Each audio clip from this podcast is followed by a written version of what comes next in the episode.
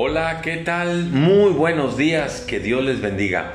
Seguimos meditando en el primer libro de Samuel, ya estamos en el capítulo número 16. En este capítulo se describe cómo Dios le dice a Samuel, que era el profeta y el sacerdote, vas a ungirme a uno como rey, porque Saúl ya no será el rey.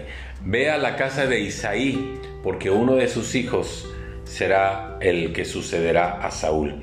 Resulta que Samuel va a la casa de Isaí y antes de ofrecer eh, el holocausto y tener ahí la liturgia acostumbrada, eh, le dice eh, Samuel a Isaí, ¿dónde están tus hijos? Y viene el hijo mayor y Samuel dijo, ah, este ha de ser el que va a ser el rey de Israel.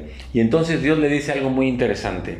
Dice el versículo 7, y Dios respondió a Samuel, no mires a su parecer ni a lo grande de su estatura, porque yo lo desecho, porque Dios no mira lo que mira el hombre, pues el hombre mira lo que está delante de sus ojos, pero Dios mira el corazón.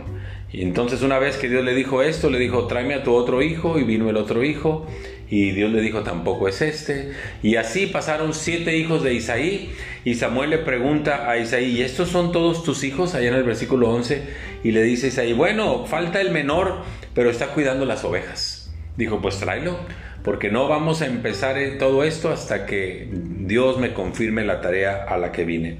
Cuando llega David, dice que era rubio, hermoso de ojos, de buen parecer, pero Dios no estaba viendo eso.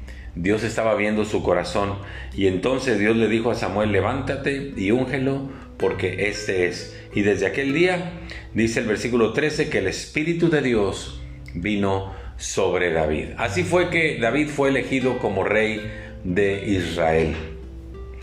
El hombre de hoy vive con imagen Guarda la imagen. Las redes sociales nos han enseñado a mostrar la buena cara, la cara bonita, con quién estoy desayunando, en dónde estoy comiendo, a dónde viajé, a quién me encontré en el viaje, con quién convivo. Y esa es la pura imagen.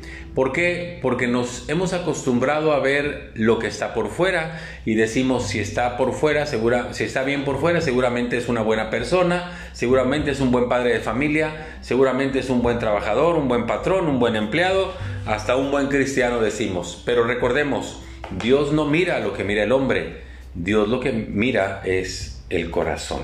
Esto me recuerda a las palabras de Jesús. Mateo 15, 19. Porque del corazón salen los malos pensamientos, los homicidios, los adulterios, las fornicaciones, los hurtos, los falsos testimonios y las blasfemias.